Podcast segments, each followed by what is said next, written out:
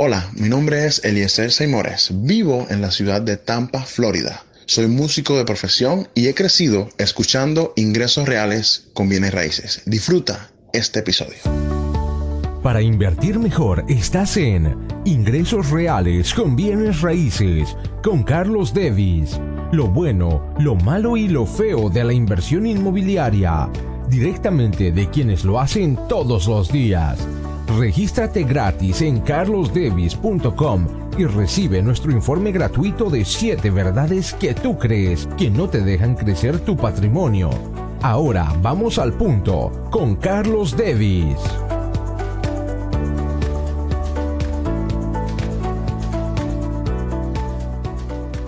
¿Cuál es la diferencia entre ser optimista y ser estúpido? El cementerio está lleno de personas con buenas intenciones. ¿Por qué? ¿Qué es la desesperanza? La desesperanza no es que una persona esté desmotivada o tenga baja autoestima o, o, o no tenga ambiciones. No. Aquí en este episodio te explico por qué cualquier persona puede llegar a la desesperanza. Y seguro que tú y yo hemos llegado a áreas de nuestra vida a la desesperanza. Aquí te explico por qué y cuáles son los pasos para que tu optimismo no se vuelva tu, tu, el arma en contra tuya, sino el recurso que te va a ayudar realmente a lograr lo que tú quieres.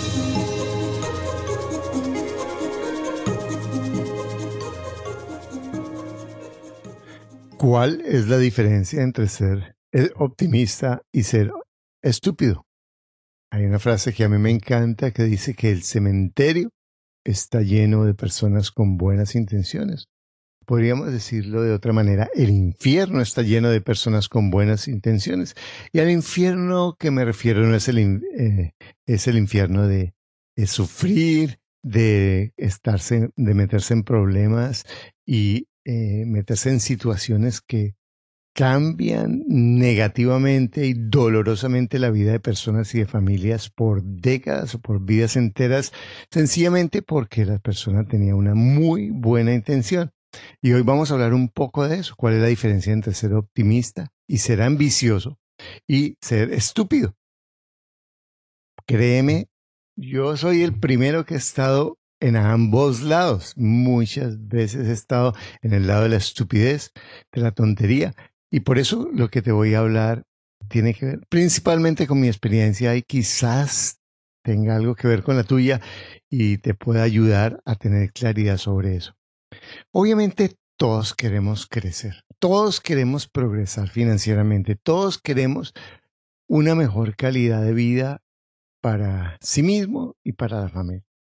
Y cuando somos jóvenes estamos pensando, yo no quiero vivir como mis padres, yo quiero tener otra vida, yo quiero tener una vida mejor, yo no quiero repetir lo mismo, los mismos problemas que ellos tuvieron, ni que mis hijos tengan que vivir lo mismo que yo viví. Y esa es una motivación muy hermosa y muy natural, y eso nos lleva a crecer, nos lleva a hacer cosas difíciles, a prepararnos, a, a transformarnos, y eso es algo natural de los seres humanos que, que, es muy hermoso. Ahora, como empezamos a trabajar con, con, con el motivarnos y el querer crecer y el ser diferentes, pero también estamos educados en una sociedad de consumo que nos empuja a mirar a corto plazo, a tomar decisiones impulsivas, a tomar decisiones egoístas, como yo, tú te mereces eso, tú puedes, eh, eh, tu familia, ese, ah, tú trabajas mucho para hacerlo y, a, y hacer cosas que, que, que muchas veces nos lleva a vivir por encima de lo que ganamos y por supuesto a vivir de la deuda y a, crear, a crear situaciones que son muy difíciles. Entonces, o en el caso de los negocios, a, tener pretensiones de que es fácil, porque cuando yo no he sido empresario y a mí me pintan un negocio, si yo veo a mi papá y a mi mamá, que todos los días van a trabajar, se levantan muy temprano, arreglan la casa, eh, nos preparan a nosotros para ir al, colegio, hacen un esfuerzo increíble, están sufriendo por dos centavos para pagar las cuentas. Y viene alguien, y yo tengo 20, 25 años, y me propone un negocio en el que, mire, usted mete esto y, vamos a tal parte y si se mete esto en este negocio y se gana tanto. O yo estoy trabajando en, mi trabajo y tengo una jornada durísima y, para ganarme mi dinero y tengo unos ahorritos y alguien me propone, yo veo a alguien que está haciendo muy buen dinero y voy y, y, averiguo o alguien me propone y veo, mire, esa persona todo lo que hace hacer esto y lleva para acá y pone esto y, eso es facilísimo porque se lo compran allá y, sencillamente ellos no se han dado cuenta que fulanito lo vende más barato y que se podría ganar no sé cuánto y que todos esos cuentos chinos que en últimas hablan de cosas fáciles que en la realidad no son tan fáciles. Entonces yo me lleno de optimismo y digo, yo lo voy a hacer. Yo tengo espíritu empresario y lo voy a hacer. Cuida esto, espíritu de empresario espectacular, pasión espectacular, optimismo de querer progresar espectacular, pero cuidado, donde viene el problema es que si tú no te has preparado, ¿qué es lo que pasa?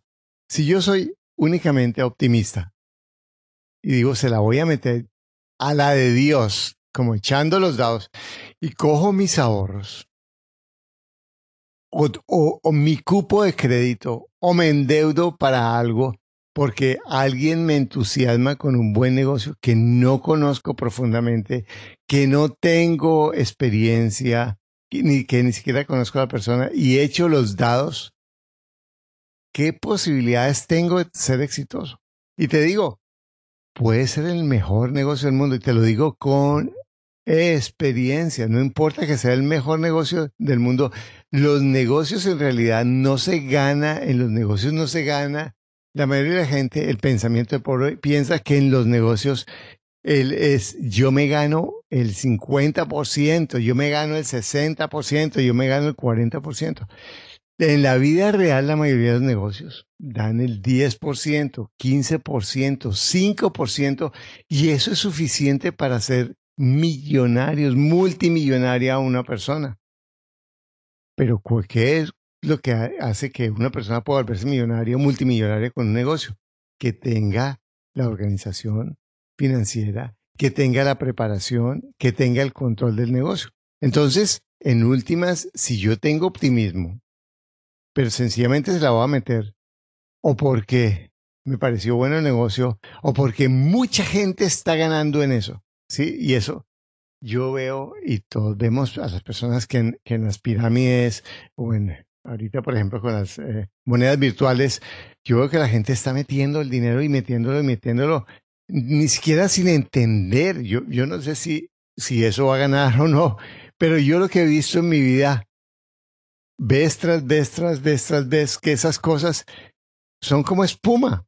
Entran, y en un momento determinado se les acaba la gasolina porque los que pagan eh, sencillamente entran unos y esos motivan a otros y eso los, los que entran de abajo van pagan a los de arriba ¿cierto? Y como los de abajo ganaron, entonces le dicen a más de abajo y esos le dicen a los de arriba y eso pues va creando una espuma y hay gente que gana pero la mayoría de la gente lo que hace es que los que ganan vuelven y reinvierten para que ganar más porque no es suficiente lo que ganaron o lo dejan ahí y, al final en cualquier instante eso desaparece.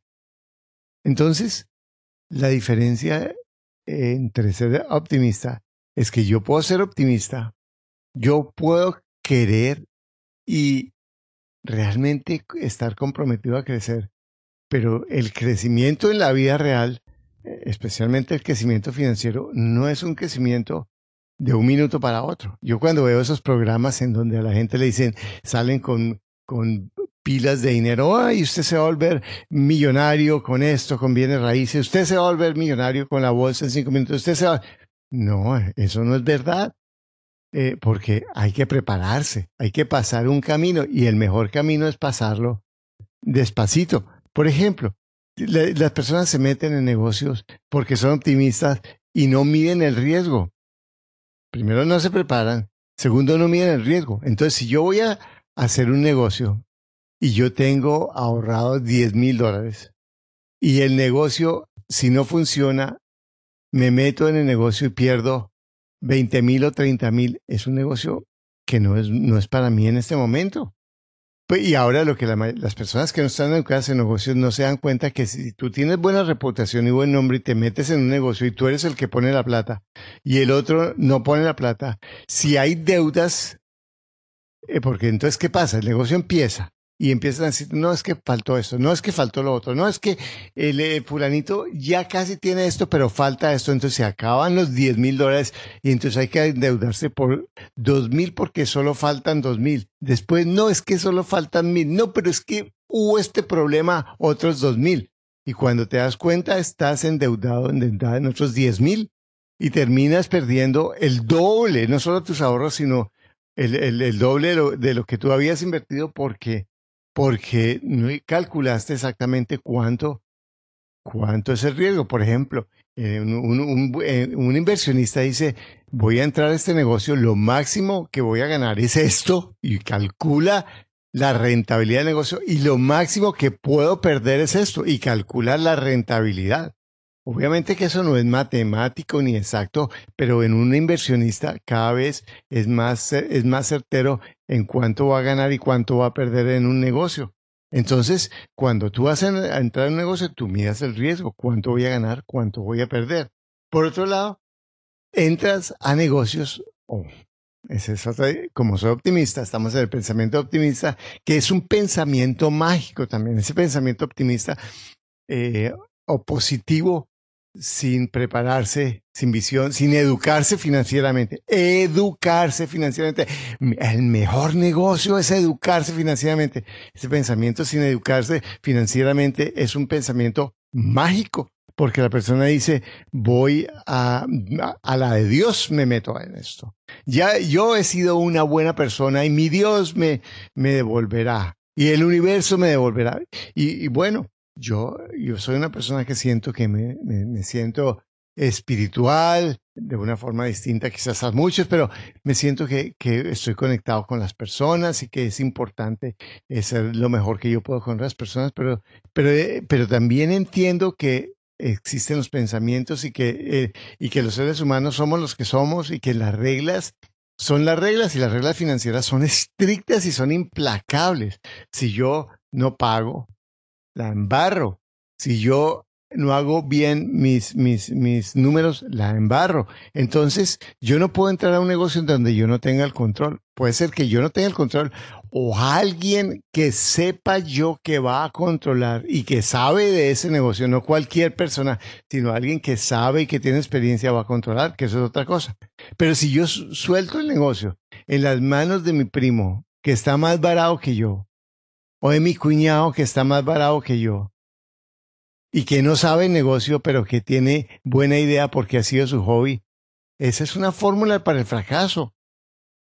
Si yo me voy a, a, a, asociar a lo mejor con alguien que tiene experiencia, que sabe qué es lo que está haciendo, que además que es una persona que tiene los valores que yo conozco, que no, porque la persona puede que tenga la técnica, puede que sepa el negocio, puede que sepa hacerlo, pero que no sea un buen socio, una buena persona.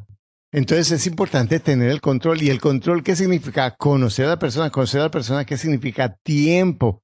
Cuando yo voy a hacer negocio, la mayoría de las veces yo le digo a las personas, mire, hay que tener un noviazgo antes de tener un matrimonio. Entonces uno comienza, yo voy a hacer una alianza a largo plazo, dando pequeños pasos, a ver si la persona cumple, a ver cómo es la persona cuando hay dificultades en el negocio, porque en todas las relaciones podemos hacer acuerdos y así estén escritos con el mayor detalle. Va a haber momentos en que diga, ah, van a pasar cosas que no están en el acuerdo. Entonces hay algo que en el derecho, y me acuerdo todavía de mi universidad, que, es cuál es el espíritu del contrato. Entonces cuando es, entre dos personas que tienen valores y que tienen visión de largo plazo, son capaces de renunciar un poquito y el otro como de construir el proyecto y manejar los desacuerdos o las partes grises del acuerdo de manera en que construyan una relación de confianza, porque en últimas lo que va a hacer es eso. E, esa, esa, esa visión de que yo no puedo conseguir socios, pues obviamente yo no puedo conseguir socios si yo no trabajo en buscar personas y en construir relaciones. Porque socios no es ir a, estar con cualquier persona, socios es construir una relación con alguien con la que eventualmente me puedo convertir en socio. Entonces, esa es otra parte fundamental. ¿Con quién te metes? Medir el riesgo, el control, cómo lo vas a manejar, con quién te vas a asociar. Y además, lo más importante en un negocio, conocer los números. ¿Cuáles son los números? Mira, no son los números del papel. El papel puede aguantar lo que tú quieras. Y el papel hay que tener eh, los, en la visión del inversionista dice cuál es el peor escenario. Entonces, si yo voy a hacer el, negocio, bueno, voy a comprar esta casa, voy a comprar esta casa, listo.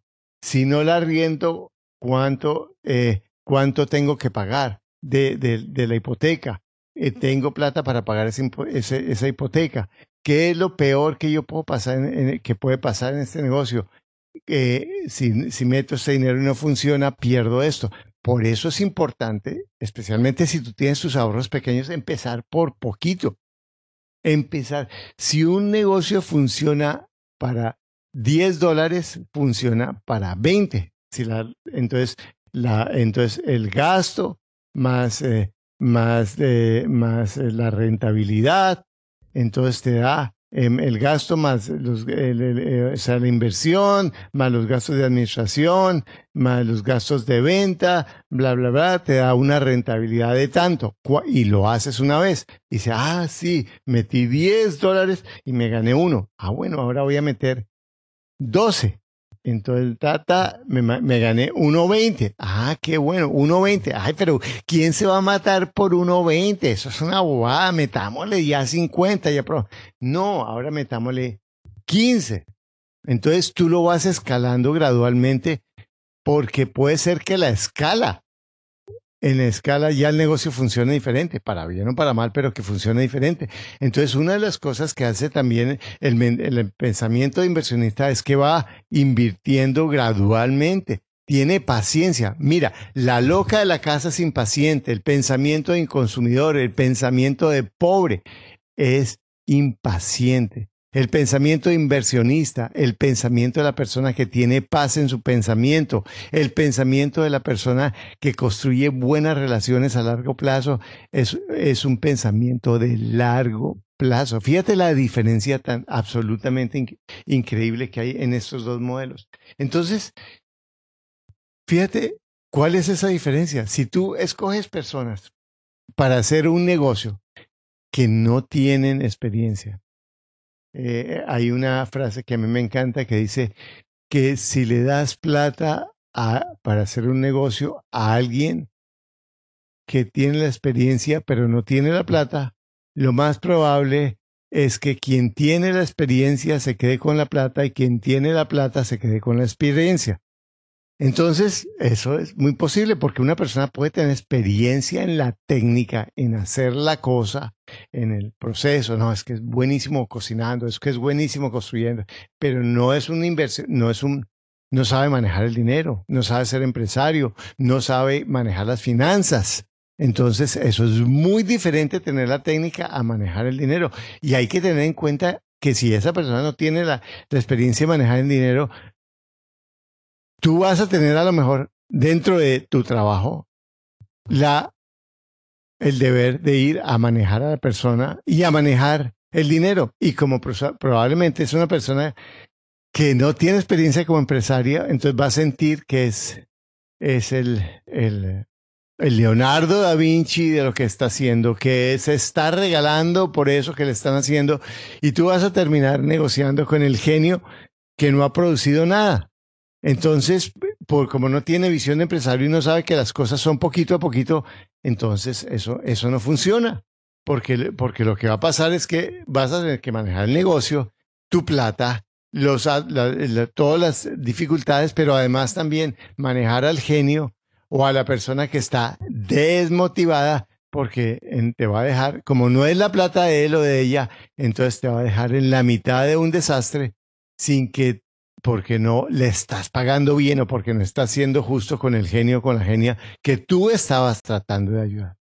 Mira, mira eso. Bueno, por eso a mí entre tantas cosas me gustan los bienes raíces, porque los bienes raíces, estas cosas son mucho más fáciles de evitar si tú estás educado.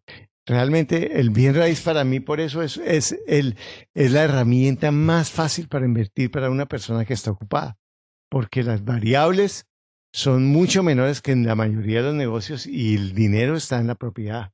Y eh, yo he cometido errores, por ejemplo, en mis raíces que he comprado mal. O sea, por ejemplo, ahorita en Estados Unidos eh, compré unas propiedades y, me dejé, eh, cometí unos de esos errores y, y, estaban mal compradas esas propiedades. Y lo que ocurrió es que, aunque estaban mal compradas, cuando las ventas, lo que voy a perder va a ser muy poco porque en la propiedad está la mayoría de la plata y eso es una ventaja que en cualquier otro negocio si hubiera desaparecido. Entonces, ¿qué es lo que yo te sugeriría si tú estás, eh, tienes optimismo y, eh, pero no, eh, y quieres crecer y quieres saber cómo?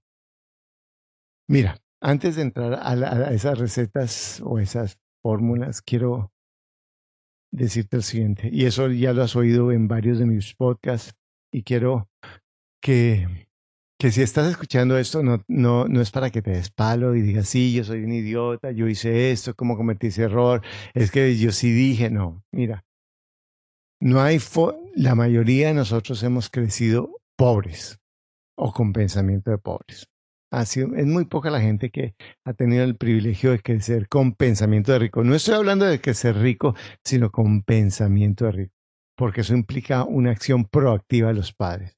Entonces, si, has cometido uno, muchos o todos de estos errores como yo los he cometido, te lo prometo, no te des palo.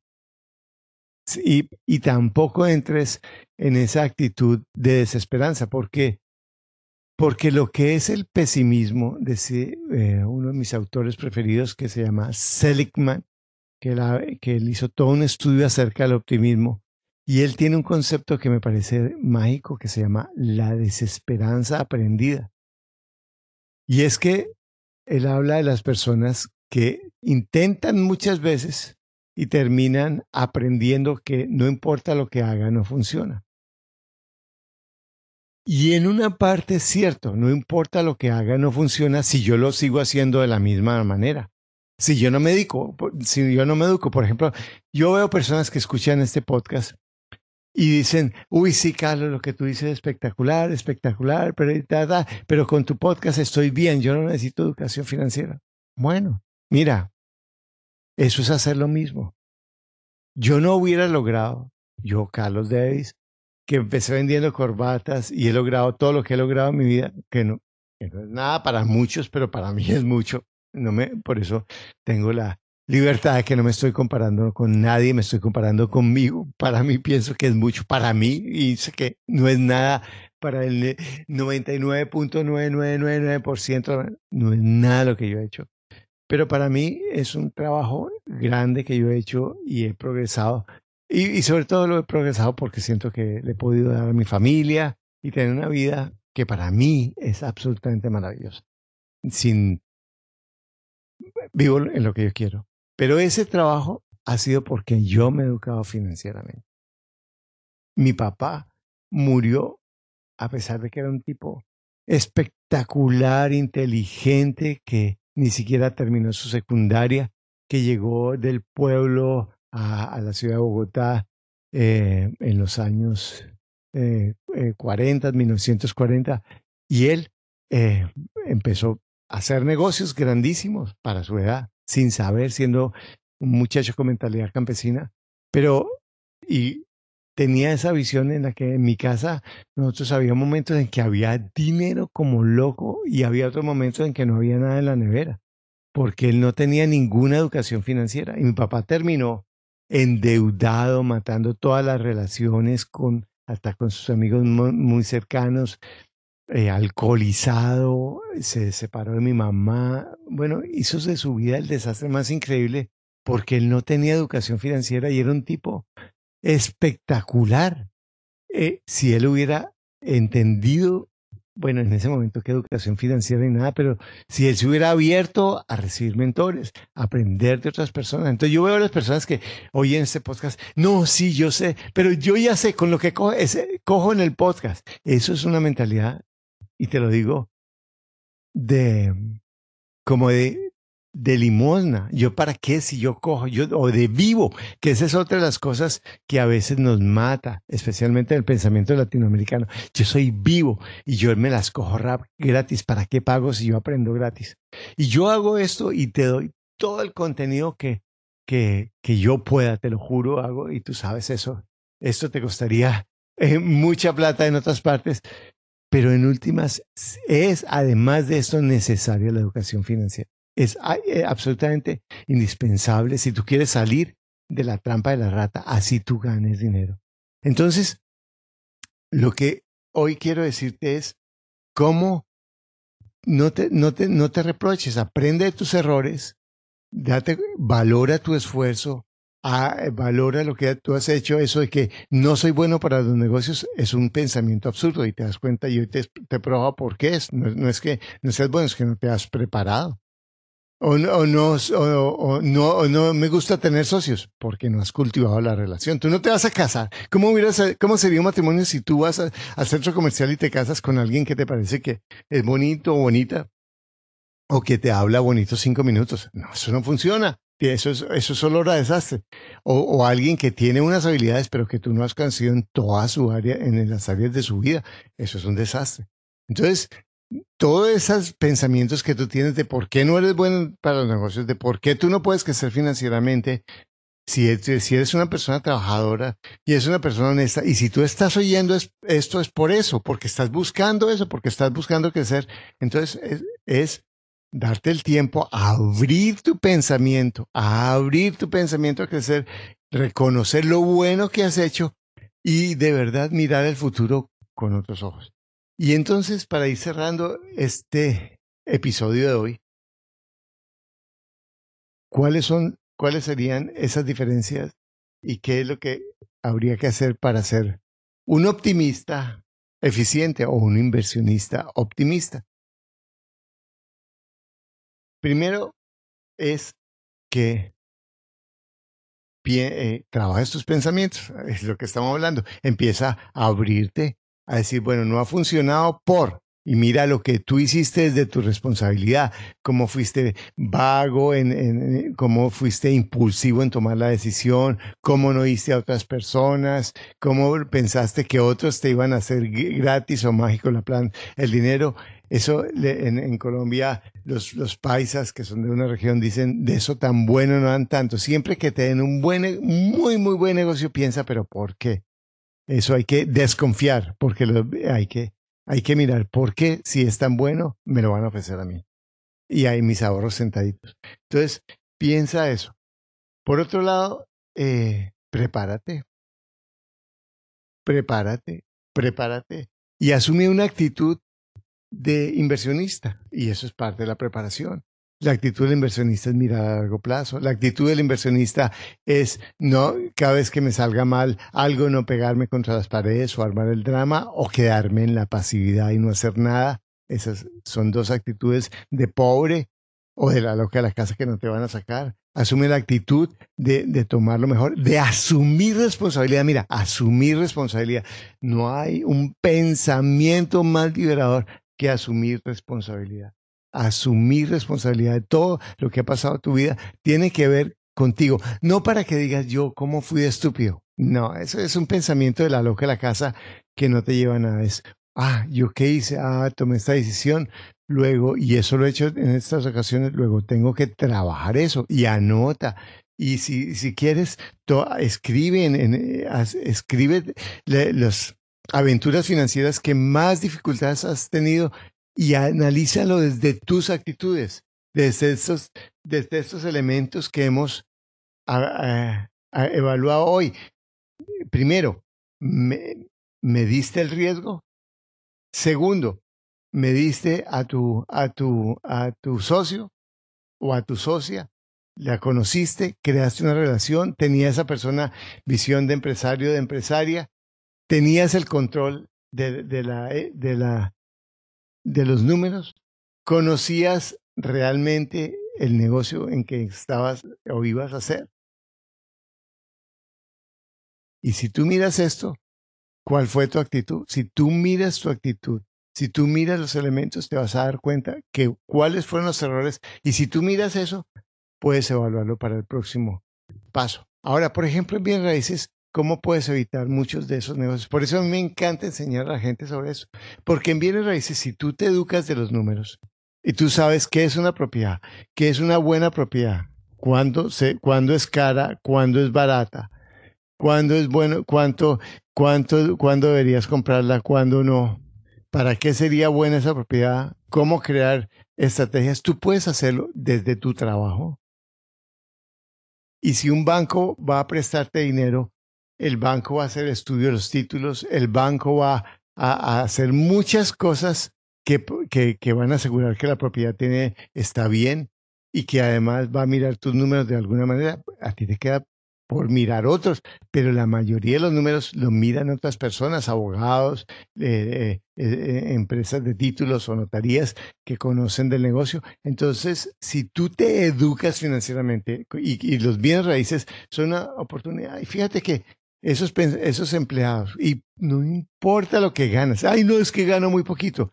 Pues si gana, yo, cuando a mí me escriben a veces en el chat, las personas ¿Cuánto ganas? Gano esto. Perfecto. ¿Cuánto tienes de ahorros? Nada. Ah, bueno, no importa.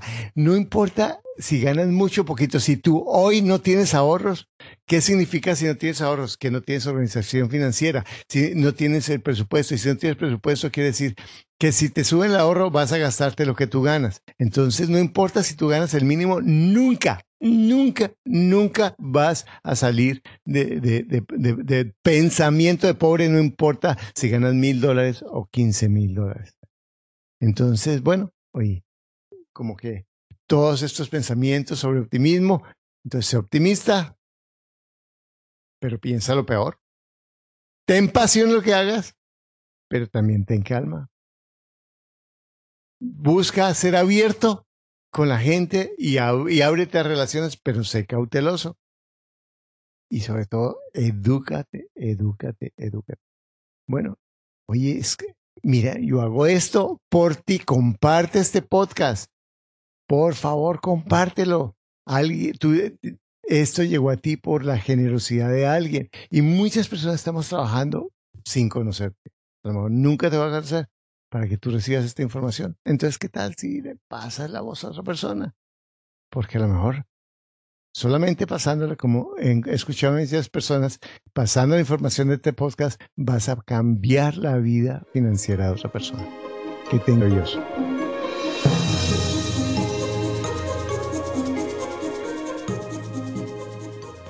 Eh, quería decirte que em, estoy muy contento de todos los comentarios que he recibido acerca del podcast. Cada vez el podcast es algo que me toma más tiempo, pero porque quiero, porque estoy escuchando esas voces de personas que están tomando acción, que están cambiando su pensamiento, que están organizando su vida financiera. Pero para mí es importante tu voz, tu voz. Entonces, por favor, quiero pedirte un favor, eh, que llenes unas preguntas que no te va a tomar más de dos minutos, carlosdevis.com slash o barra pregunta, carlosdevis.com slash o barra pregunta y me llenas unas respuestas que, y no importa si tú un día vas a, suscribirte o pagar por uno de mis productos o no, eh, eso no es lo que yo quiero ahora, lo que yo quiero es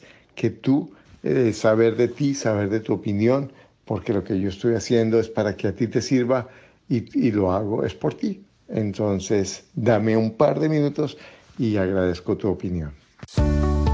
Gracias por escuchar tu podcast, Ingresos Reales con Bienes Raíces. Únete a nuestro blog y audio semanal en carlosdevis.com. Conoce nuestros talleres de bienes raíces. Visítanos en Facebook y deja tus comentarios.